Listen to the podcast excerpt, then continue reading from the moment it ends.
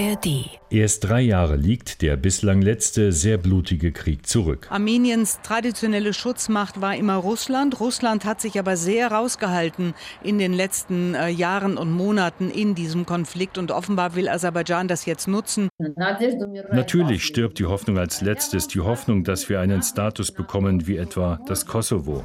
Seit dem vergangenen Jahr befindet sich der Feind direkt auf armenischem Territorium. Aserbaidschan sprach von einem Antiterroreinsatz und gezielten Angriffen Angriffen auf legitime militärische Ziele. News Junkies. Verstehen, was uns bewegt. Ein Podcast von RBB24 Inforadio. Armenien, Aserbaidschan, Bergkarabach, drei Vokabeln, die alle von uns wahrscheinlich kennen, die ja, sich regelmäßig mit Nachrichten beschäftigen.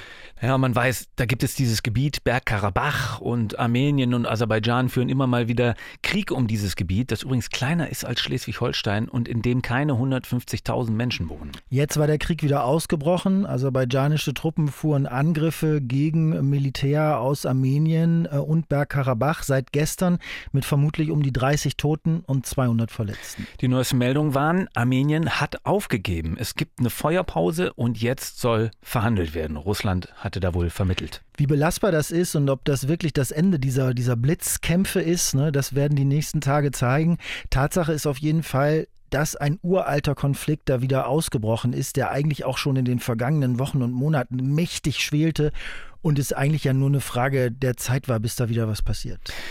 Wer will eigentlich genau was und wie hat das alles angefangen? Darüber sprechen die News Junkies heute. Guten Tag an diesem Mittwoch, den 20. September, sagen dazu Christoph Schrag und Hendrik Schröder. So, was war passiert? Lass uns mal zuerst auf die letzten 48 Stunden vielleicht gucken und auf die Wochen davor. Also seit gestern hat Aserbaidschan die fast ausschließlich armenisch bewohnte Region Bergkarabach beschossen. Massiv offenbar. Die Rede ist inzwischen von um die 30 Toten und dass auch zivile Infrastruktur da getroffen mhm. wurde, wobei sich das nicht unabhängig ja. bestätigen lässt. Also Aserbaidschan hat das Vorgehen ja so gerechtfertigt, dass äh, bei zwei Minenexplosionen Aserbaidschaner getötet worden seien, sowohl Soldaten als auch Zivilisten. Und diese Minen seien äh, von armenischen Truppen gelegt worden und deswegen würde man jetzt eben militärische Infrastruktur der Armenier angreifen, sozusagen als Reaktion. Also bei aller Vorsicht und Neutralität, das kann man mit großer Wahrscheinlichkeit als vorgeschoben einordnen, wenn man sich anschaut, wie lange der Konflikt insgesamt schon geht und wie sich eine neue Auseinandersetzung in den Tagen, Wochen und Monaten jetzt vor dem Ausbruch der Kämpfe, auch nicht zuletzt wirklich provoziert von Aserbaidschan, äh, schon angedeutet hatten. Ja, also kann man sagen, die Minen und die Explosionen und die Tote gab es gar nicht? Nein, also die, die wird es schon gegeben haben. Da gab es ja verschiedenste Berichte drüber und so. Da, darum geht es nicht. Nee, aber dass das jetzt der Grund war für den Militäreinsatz. Also hm. da, das, das mhm. war offenbar schon länger geplant oder zumindest angedacht. Das, also ist, das. Verteidigungsministerium von Aserbaidschan hatte als Ziel der Einsätze offiziell herausgegeben, die Ordnung in der Republik Aserbaidschan wiederherzustellen.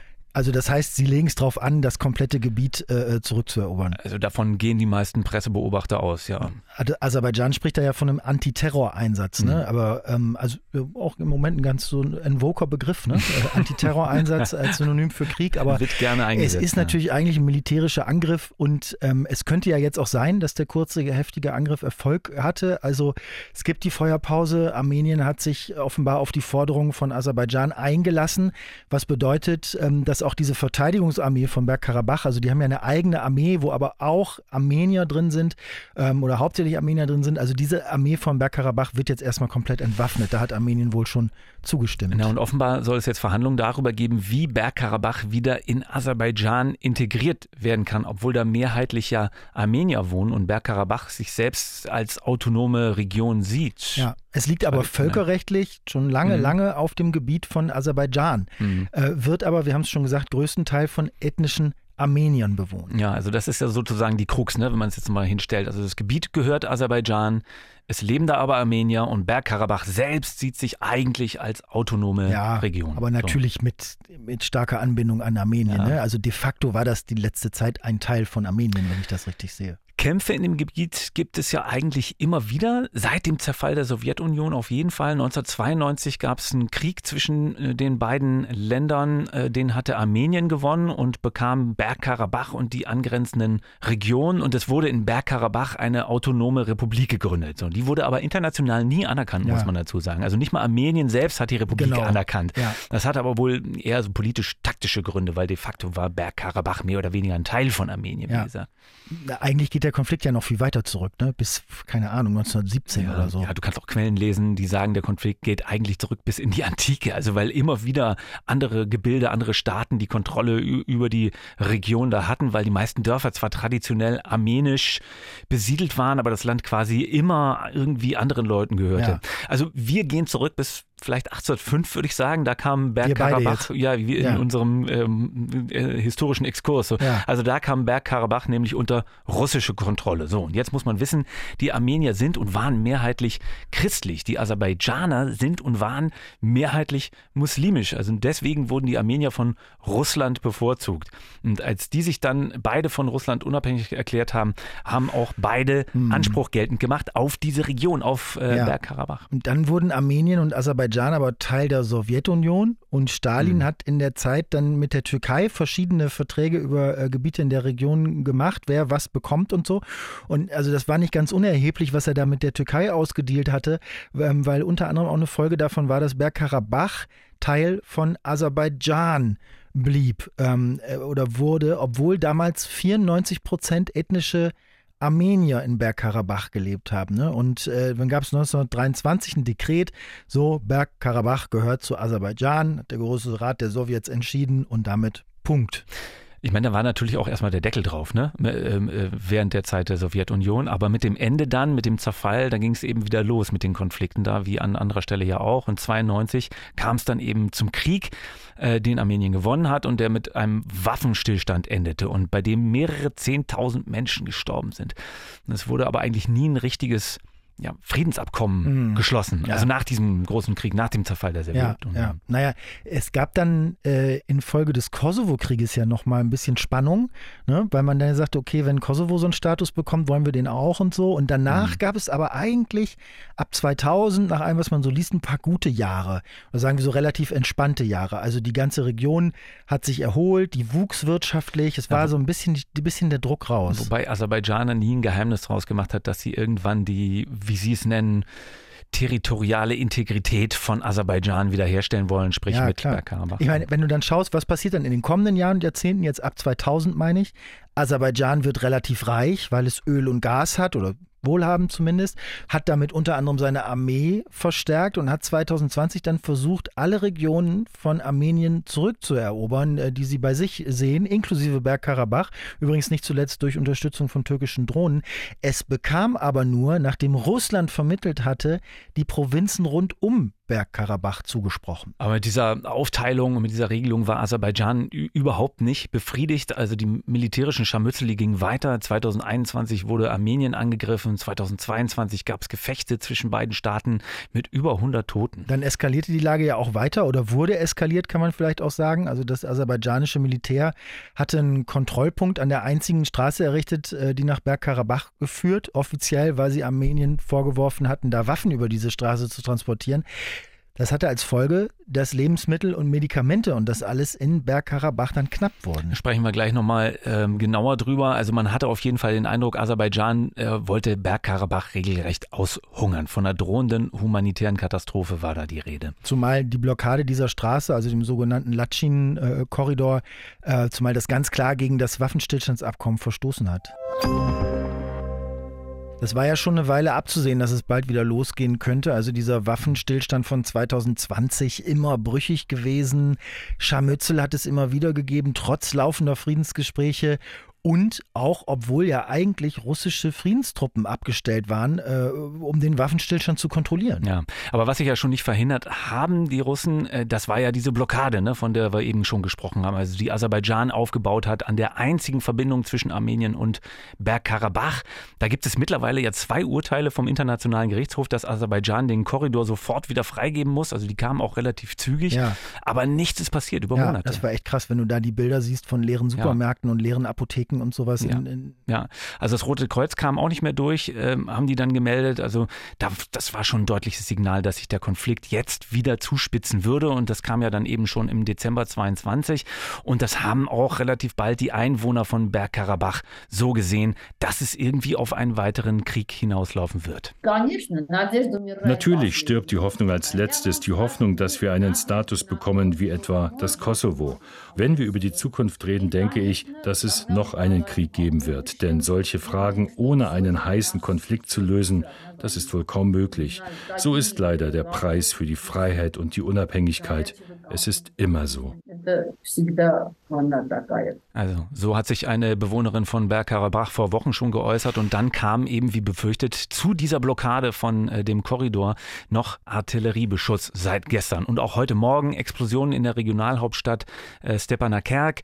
Aserbaidschan sprach dabei, wie gesagt, von diesem Antiterror-Einsatz. Ja. Also die Regierung hat sich verteidigt und hat gesagt, das waren jetzt gezielte Angriffe auf legitime militärische Ziele. Und die Forderung aus Baku ist ja auch nach wie vor, also die Regierung von Bergkarabach, diese selbsternannte, die muss zurücktreten, ist international ja sowieso nicht anerkannt und das militärische Gerät muss ja. raus aus der Region ja. Bergkarabach. Also Baku ist die Hauptstadt äh, von Aserbaidschan, ne? muss man vielleicht an der Stelle einmal mhm. dazu sagen. Auf der anderen Seite hast du dann die selbsternannte Regierung in Bergkarabach, äh, die sagt, der Beschuss trifft äh, Zivilisten und die Verteidigungskräfte in Bergkarabach müssten militärisch antworten. Ähm, und die sagen, was Aserbaidschan da betreiben würde, dass das sei eine ethnische Säuberung. Also erst die Blockade, das Aushungern der Menschen der Region, dann der Beschuss. Und die befürchten, also mit einer Entwaffnung ist Gefahr für Leib und Leben der Bewohner von Bergkarabach äh, äh verbunden, aber offenbar lassen Sie sich ja jetzt drauf ein. Ja, heute Mittag äh, hat diese selbsternannte Regierung in Bergkarabach offenbar diesem Druck nachgegeben hat einen russischen Vorschlag akzeptiert, eine Feuerpause einzulegen und darüber hinaus eben nicht nur einer Entwaffnung zugestimmt, sondern auch äh, der langfristigen Integration der Region in Aserbaidschan. Also mhm. eigentlich das, was Aserbaidschan schon seit langem fordert. Aber die Sorge der Bewohner und, und äh, von vielen Armeniern auch, dass das nach hinten losgehen könnte, die besteht, denke ich doch äh, sicher weiterhin, weil es braucht ja dafür Sicherheitsgarantien, die belastbar sind in dieser Situation. Wie auch immer das jetzt ausgeht, also klar ist wohl, warum das ausgerechnet jetzt passiert, ne? diese Eskalation. Da würde ich gerne nochmal noch mal, äh, drauf hinaus, weil mhm. also schon die Besetzung des Korridors durch Aserbaidschan, äh, das haben sich ja schon im Grunde seit dem äh, aktuellen Waffenstillstand äh, äh, beide Konfliktparteien immer wieder vorgeworfen, dagegen zu verstoßen, ne? also gegen eben diesen Waffenstillstand. Aber dass es ähm, jetzt zu so einer Eskalation kam, die sich ja auch nach und nach aufgebaut hat, das war jetzt für äh, Beobachter auch nicht wahnsinnig überraschend. ARD-Korrespondentin Ina Ruck, die die Region gut kennt, ähm, die bringt es zum Beispiel so auf den Punkt. Armeniens traditionelle Schutzmacht war immer Russland. Russland hat sich aber sehr rausgehalten in den letzten äh, Jahren und Monaten in diesem Konflikt und offenbar will Aserbaidschan das jetzt nutzen, wissend, dass Russland gerade andere Sorgen hat und einen Krieg in der Ukraine führt und hofft, dass es da äh, jetzt sein Gebiet zurückbekommen kann und Russland sich nicht einmischt. Das heißt also, solange der russische Angriffskrieg auf die Ukraine andauert, solange auch die Ukraine Russland unter Druck setzt mit der Gegenoffensive, ist Russland für die Aserbaidschaner keine ernstzunehmende Abschreckung mehr. Ja, und jetzt hat man sich auf dieses äh, Friedensangebot eingelassen oder die Feuerpause eingelassen auf beiden Seiten auf Vorschlag von Russland. Ich meine, international gibt es keine nennenswerte Einmischung, muss man sagen. Ne? Also da sind ja nun mal keine Blauhelme jetzt oder sowas stationiert. Und es gibt und gab von internationaler Seite immer nur die Aufrufe an Aserbaidschan, jetzt die Eskalation zu beenden. So dazu diese Urteile vom Internationalen Gerichtshof zu der Blockade und äh, jetzt natürlich zum Beschuss die Mahnung, wie jetzt unter anderem von äh, Außenministerin Annalena Baerbock, die Waffenruhe wiederherzustellen und diesen Beschuss eben sofort zu beenden. Das war ja im mhm. Grunde einhellig auch äh, von, von den Vereinten Nationen. Ich meine, wenn die Feuerpause hält, dann könnte jetzt ja auch erstmal wieder Ruhe reinkommen. Also eigentlich sollte es ja auch ein Friedensabkommen geben bis Ende des Jahres, eben äh, auf Bemühungen durch die EU, die USA, äh, durch Russland, auch durch die Türkei und so. Also vielleicht gibt es da jetzt gewisse Signale für, dass so ein Friedensabkommen tatsächlich äh, geschlossen werden kann. Also die Frage ist ja, wie so eine Lösung aussehen kann, ne? wenn insgesamt so viel und so langes Misstrauen herrscht zwischen Armenien und Aserbaidschan um die Region, oder? Also die Armenier fürchten ja, wie gesagt, ein Genozid wie vor über 100 Jahren im Osmanischen Reich. Also dieses Trauma, äh, das sitzt tief. Und die sind ja auch nicht die Einzigen, die das befürchten. Also da gibt es einen aktuellen Report vom ehemaligen Chefankläger vom Internationalen Strafgerichtshof. Das ist Luis Moreno Ocampo, den zitieren die Armenier gerne auch in der UN-Vollversammlung. Der bestätigt im Grunde die Befürchtung und sagt, Aushungern, also diese Blockade, ja. die wir jetzt gesehen haben in den letzten Monaten, ja. das ist die unsichtbare Waffe eines Genozids, so drückt er sich da aus. Und dann gibt es auch äh, eine Nichtregierungsorganisation namens Genocide Watch und die hat vor einem Jahr schon vor mhm. der Gefahr gewarnt. Also das ist nicht nur ja. die Armenier, die das an die Wand malen. Auf der anderen Seite wirft Aserbaidschan, Armenien und Bergkarabach ja immer vor, dass sie den Konflikt politisch ausnutzen wollen, um die Region von Aserbaidschan endgültig zu lösen. Ne? Und mhm. dass der Korridor, den sie da seit Monaten dicht machen, von Armenien genutzt wird, hatte ich am Anfang der Sendung schon mal erzählt, um Waffen und Soldaten in die Region zu bringen, was auch illegal wäre. Und dass die da Bergbau betreiben, den sie nicht betreiben äh, dürfen und die Güter dann per Korridor nach Armenien verfrachten und so. Und äh, Aserbaidschan sagt ja, wir, wir, haben einen eigenen Korridor eingerichtet, ne, wo mhm. jetzt russische Hilfsgüter durchgelassen werden. Aber das mit diesen Korridoren, das ist eh ein super skurriles Setting. Hast du dich, dir das mal Wieso? angeschaut? Nee. Weil ähm, ich meine, das verdeutlicht dieses Misstrauen auch nochmal. Ne? Das ging ja los damals im Dezember 22 mit einer Umweltdemo. Ja, mit einer vermeintlichen Umweltdemo. Ja, ne? also, also aserbaidschanische Aktivisten, die da die Zufahrt blockieren, angeblich um gegen diesen illegalen Bergbau im Bergkarabach mhm. zu demonstrieren. Ja. Aber für die Armenier war äh, das klar vorgeschoben und orchestriert, um dann Vorwand, Vorwand zu haben, die Region abzuschneiden. So. Und die Aserbaidschaner haben dann aber gesagt, wieso, Russland hat doch dann den Korridor zugemacht. Ja, aber da waren sich ja internationale Beobachter eigentlich einig, dass das einfach ein Test war von Aserbaidschan. Ne? Also so ein Austesten der russischen Autorität dort vor Ort nach dem Motto, na, gucken wir mal, ab wann und ob die Russen überhaupt eingreifen. Also wenn man sich die Statements von den Mitgliedern der Vereinten Nationen anschaut dazu, dann ist man sich über den groben Fahrplan in der Sache relativ einig. Es braucht eine Demilitarisierung der Region und eine Rückkehr zu einem offenen Korridor für die Versorgung der Bewohner in, in, in Bergkarabach. Also der muss unabhängig gesichert sein. Und dann muss es äh, ja auf diesen langen Weg der Friedensverhandlung gehen, ne? weil das, ich meine, es sind ja Nachbarn Armenien und Aserbaidschan und es werden auch Nachbarn bleiben. Man kann die Länder schlecht irgendwo anders hinversetzen. die müssen ja irgendwie miteinander klarkommen und irgendwann sowas ähnliches wie Vertrauen zueinander aufbauen. Ja. Also ich meine, das würde ja heißen, die Region gliedert sich ein wie jetzt sozusagen angedacht. In Aserbaidschan, Armeniens Premierminister äh, Nikol Pashinyan hat ja schon eingeräumt, dass die Region im Prinzip auch zu Aserbaidschan gehört. Das ist äh, neu. Aber ich meine, die mehrheitlich armenischen Bewohner brauchen ja irgendwelche Sicherheitsgarantien, dass es eben nicht zu diesen befürchteten Übergriffen auf sie kommt, Genozid, Vertreibung, dass das ausgeschlossen ja. ist. Russland hat ja jetzt offenbar diesen Vorschlag mit der Feuerpause eingebracht. Die selbsternannte Regierung in Bergkarabach ist darauf eingegangen. Das hat Korrespondent Frank Eichmann heute Mittag gemeldet. Die aserbaidschanische Präsidialverwaltung bestätigte, dass Fragen zur Sicherheit und zu den Rechten der in der Region lebenden Armenier und, so wörtlich, zur Reintegration auf der Grundlage der Gesetze und der Verfassung Aserbaidschans mit Vertretern Bergkarabachs besprochen würden. Bei Verhandlungen ab morgen in der aserbaidschanischen Stadt Jevlach sowie bei Nach nachfolgenden Treffen. Also jetzt entwaffnen die sich in Bergkarabach und damit ist die Forderung von Aserbaidschan größtenteils erfüllt. Dann müssten die wiederum ihre Sicherheitsgarantien liefern und alle drei müssten auf Basis von, diesen, äh, von diesem Friedensabkommen von vor drei Jahren weiterverhandeln. Ja, müssten.